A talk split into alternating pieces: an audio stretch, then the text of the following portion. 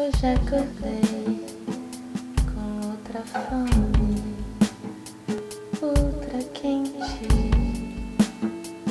outra febre me acomete. Eu já nem sei quem eu sou assim. Despertei. Olá, eu sou a Glenda e esse é mais um episódio do podcast Meditadora de Botequim. É, na semana passada, minha amiga Marta, que sempre me dá feedbacks muito bacanas, em que ela fala dos seus insights, é, que muitas vezes são relacionados com os temas que eu abordo aqui, é, a Marta me mandou uma mensagem longa falando justamente desses insights que ela tem tido e no meio disso, é, ela contou uma história de sabedoria budista que tem de certa forma a ver com o tema é, do qual eu tratei aqui na semana passada, é, que foi sobre tolerância e polarização. Então, conta a história que estavam o mestre e o seu discípulo andando pela floresta quando o mestre é, foi picado por um escorpião. No susto e na dor, o mestre deu um safanão no bicho que voou longe e caiu no rio. O mestre, sem pestanejar e para grande espanto do seu discípulo, se jogou então no rio e salvou o escorpião da morte por afogamento. Mas, mestre, por que você fez isso? Salvar esse bicho que tinha acabado de te picar? exclamou o discípulo incrédulo. Ao que o mestre respondeu: Justamente, a natureza dele é de picar, a minha é de salvar. Bonita essa história, né? E você tem agido de acordo com a sua natureza? Está sendo coerente com a sua natureza e com as suas crenças? Essa história me fez pensar em duas coisas. Uma, é, no filme que eu vi outro dia, um desses documentários sobre meditação, que se chama Free the Mind, em inglês, é, que mostra um grupo de soldados que tinham sido combatentes é, nas guerras do Iraque e do Afeganistão, eu acho, e que sofriam, estavam é, sofrendo de transtorno de estresse pós-traumático, que é um distúrbio caracterizado pela dificuldade em se recuperar depois de vivenciar ou testemunhar um acontecimento assustador e, por razões óbvias, é, acomete muitos desses ex-combatentes que voltam detonados depois de verem e se envolverem com realidades dignas dos nossos piores pesadelos. Esses caras ficam inquietos, reativos, violentos, não conseguem dormir direito e nem se relacionar com as pessoas mais próximas. E um desses soldados, logo no início do filme, falou é, alguma coisa mais ou menos assim: Na guerra, me vi obrigado a fazer coisas que iam completamente contra a minha natureza. E o pior, eu era bom nisso. Então imagina o conflito na cabeça dele. É, o filme acompanha esse e outros ex-combatentes que foram chamados a se voluntariar num programa de reabilitação através das práticas contemplativas, é, encabeçado pelo Richard Davidson, que é um neurocientista americano é, extremamente importante no desenvolvimento da neurociência contemplativa, que estuda justamente essas mudanças no cérebro e no comportamento, é, temporárias ou permanentes, através do uso das práticas contemplativas. E esses soldados, no final de um programa intenso, é, de somente sete dias, eles conseguem ter um vislumbre de normalidade de volta às suas vidas. Esse mesmo Richard Davidson foi o responsável por colocar um monte de eletrodos na cabeça de vários monges budistas e praticantes de meditação com muitas milhares de horas de prática acumuladas e foi pioneiro em termos de medição rigorosa, com instrumentos precisos da diferença na própria fisiologia do cérebro que essas horas de prática proporcionaram a essas pessoas. É, o filme mostra também, paralelamente a essa história dos combatentes, uma outra é, de um garotinho de uns 5 anos que tem déficit de atenção e também alguns traumas por conta de ter sido abandonado ainda bebê e ter passado por vários lares adotivos antes de ser efetivamente adotado por um casal. E nossa, me emocionei muito com todas as cenas em que ele aparece. É, ele também teve a sorte de fazer parte de uma turminha na escola que foi beneficiada com um programa de meditação. E ah, vejam o filme, vale a pena, é muito, muito lindo. Free the Mind. É, eu não sei se tem em português, eu vi em inglês no YouTube. Vou botar o link na descrição. É, eu vou contar só mais uma passagem desse filme. É, a professora de meditação dá para ele, né, pro, pro garotinho, um globo de neve, daqueles que tem cenas natalinas, ou uma casa, ou a reprodução da Torre Eiffel, ou um boneco de neve é, dentro de um globo de vidro com água e quando você agita cai aquela neve fake que é, fica flutuando né, para todos os lados e é, antes estava repousando no chão, né, na base do globo e assim compõe, né, compondo é, uma suposta cena de inverno nórdico. Então a professora usou uma mesma metáfora é, sobre a qual a gente tinha comentado na última aula da pós, é, que compara a nossa mente agitada, divagando loucamente para todos os lados, com quando a gente sacode um globo desses e a neve se espalha por todos os lados, e a única forma de fazer com que a água volte a ficar clara e límpida é observar e esperar que a agitação passe e a neve assente novamente no chão da mesma forma como se acalmaria nossa cabeça, apenas observando e gentilmente esperando que os pensamentos passem, baixem a bola e a mente possa ficar cristalina como água. No filme, não só o objeto é usado para falar dessa metáfora com esse garotinho, mas também como um, um instrumento terapêutico, já que o garoto passa então a sacudir o seu globo toda vez que se sentir agitado ou com medo, e a observação dos flocos de neve caindo e assentando é, ajuda a fazer com que ele se acalme. A segunda coisa que a história do mestre picado pelo escorpião me fez pensar foi num outro desses contos de sabedoria ancestral, mas esse, é, se eu não me engano, é ligado ao taoísmo, até porque ele foi contado pelo Carlos, que é um professor nosso da pós, que é taoísta. É, então, esse conto é, fala sobre um rapaz que resolveu se dedicar à arte de interpretar mantras. E ele trabalhou com muito afinco, e depois de um, de um tempo é, ele entendia mais de mantras do que todo mundo na sua aldeia e até nas aldeias em volta da sua. É, ele se tornou um verdadeiro especialista mas a sua fome de conhecimento e de reconhecimento não tinha limites, e ele começou então a perguntar por aí se alguém conhecia um grande mestre que pudesse tirar dúvidas suas que ainda permaneciam sobre determinados trechos de determinados mantras. Até que ele recebeu a indicação para procurar um ancião que vivia isolado numa ilha, no meio de um grande lago, e que era muito sábio e certamente poderia ajudar. Daí esse jovem não hesitou e foi atrás desse grande sábio. Para isso ele andou muitos e muitos quilômetros e quando finalmente chegou na beira do lago e avistou a ilha, é, ele pegou uma canoa e foi remando até lá, cheio de ansiedade.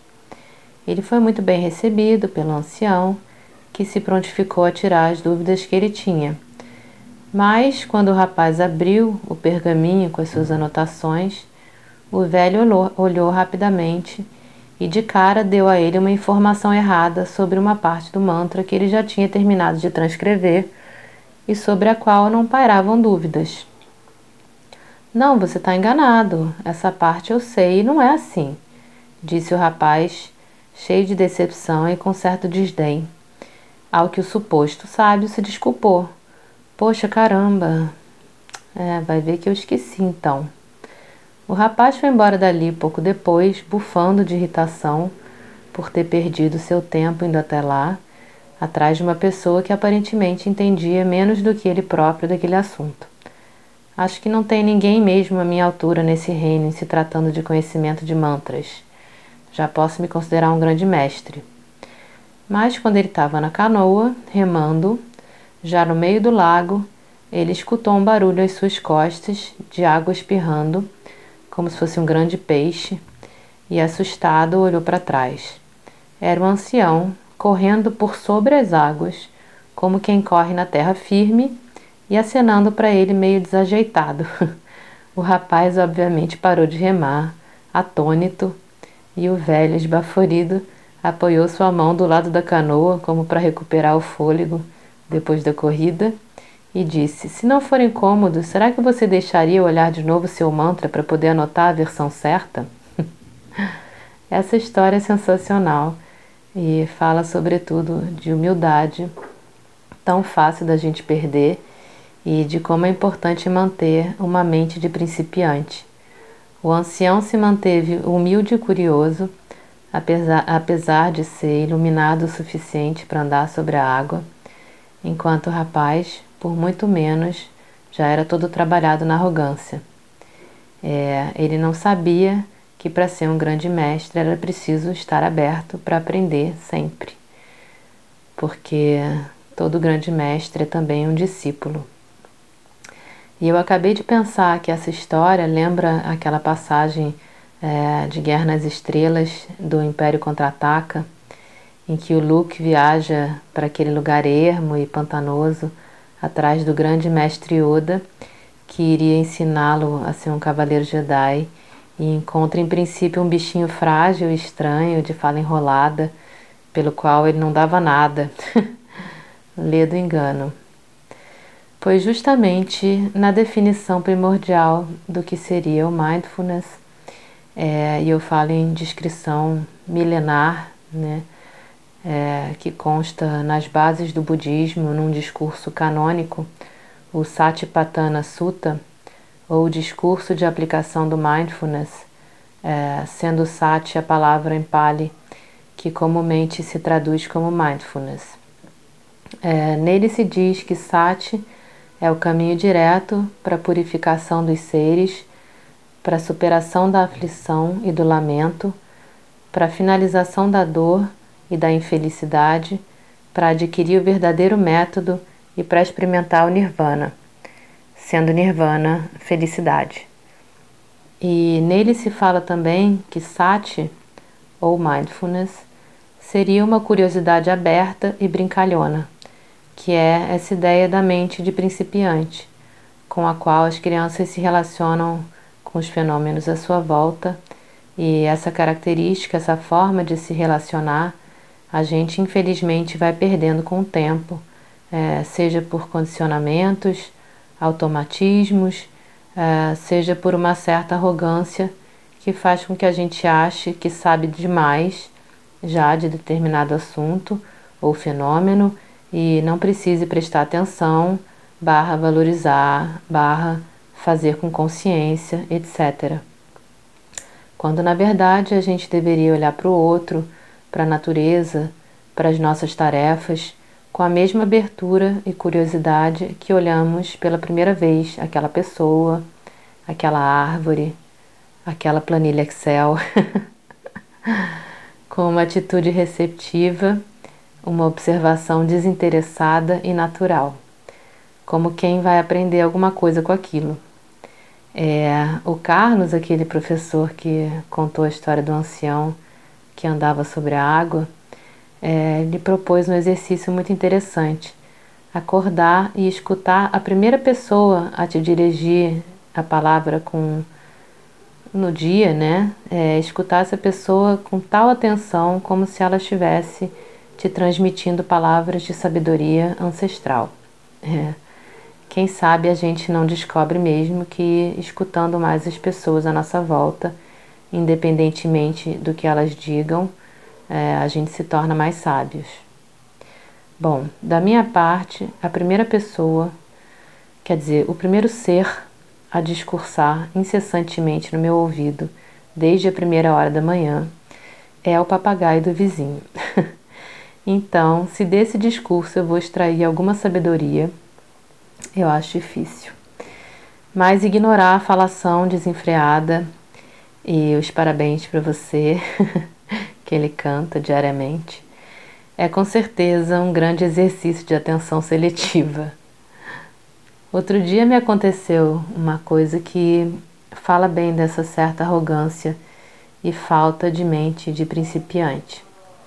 É, eu fui trabalhar com meu ex-marido, ele tinha me chamado para fotografar com ele um evento de um lançamento de um livro que foi precedido de uma cerimônia religiosa. E teve uma performance em que dois atores leram trechos desse livro.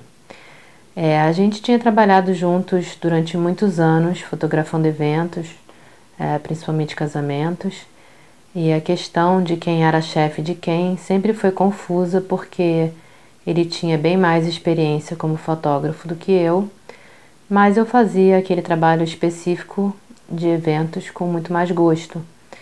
Então, resumindo, era uma guerra de egos. Daí que nesse dia do lançamento ele me chamou para trabalhar com ele e eu supostamente estava sob o comando dele. Mas quando ele veio querer me dizer o que fazer, eu dei um fora e falei: nem vem bancar o patrão. Ele riu, falou: ok, ok, na defensiva, assim, confiando que eu faria tudo o que precisava para o trabalho ficar legal. E eu fiz de fato altas fotos, peguei bem de perto a parte da cerimônia e a expressão dos atores enquanto eles liam no palco. É, fiquei super satisfeita com o resultado e mandei para eles imagens preparada para receber só elogios, né? Eu estava tão confiante no meu taco que nem me liguei que estava trabalhando para ele e que ele tem um apreço especial por fotos mais abertas, é, que peguem o ambiente todo, a plateia toda, e que, mesmo sendo menos expressivas que as fotos que eu fiz, compõe um trabalho que, na visão dele, tem que ter um olhar jornalístico que cubra todos os ângulos. Assim, tomei um pito dele por ter dito para ele não vir bancar o patrão, porque se eu tivesse escutado o que ele queria me dizer, é, eu não teria deixado de fazer a tal foto mais aberta, pegando a plateia toda. Tivesse eu baixado a minha crista e assumido uma postura menos arrogante, mais de principiante, isso não teria acontecido e eu teria feito um trabalho mais completo.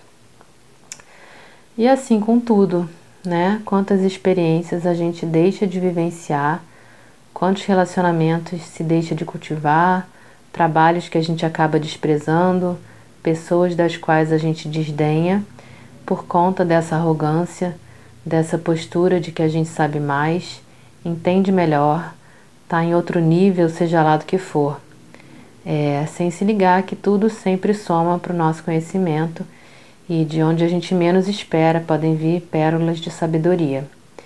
Ou das situações mais improváveis ou corriqueiras se pode extrair os insights mais profundos. Na verdade, fazer as coisas como se fosse a primeira vez é uma postura muito acertada, até porque é mesmo sempre a primeira vez. Como já disse Heráclito, que foi um filósofo pré-socrático, considerado o pai da dialética. É, ninguém pode entrar duas vezes no mesmo rio, pois quando nele se entra novamente, não se encontram as mesmas águas e o próprio ser já se modificou. Então, deixemos aflorar, aflorar nossa mente de principiante. Para concluir, é, eu queria dizer que eu fiquei tão encantada com aquela história do garotinho do filme e o seu globo de neve que eu até procurei por algum globo semelhante àquele no Mercado Livre, é, mas eu achei todos caros e bastante bregas. Daí eu falei com a Alice, minha filha, sobre isso e ela respondeu do alto da sua sabedoria e criatividade: Pô, compra uma garrafinha de água e põe purpurina dentro.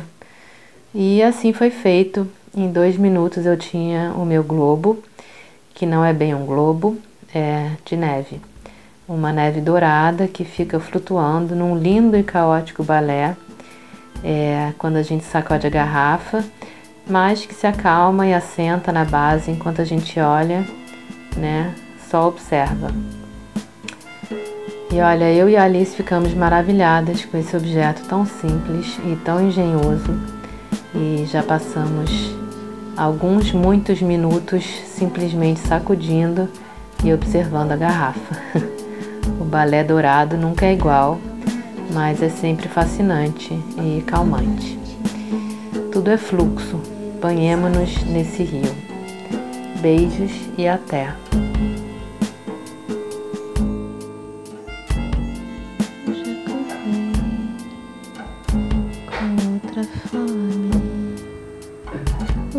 quente, outra febre.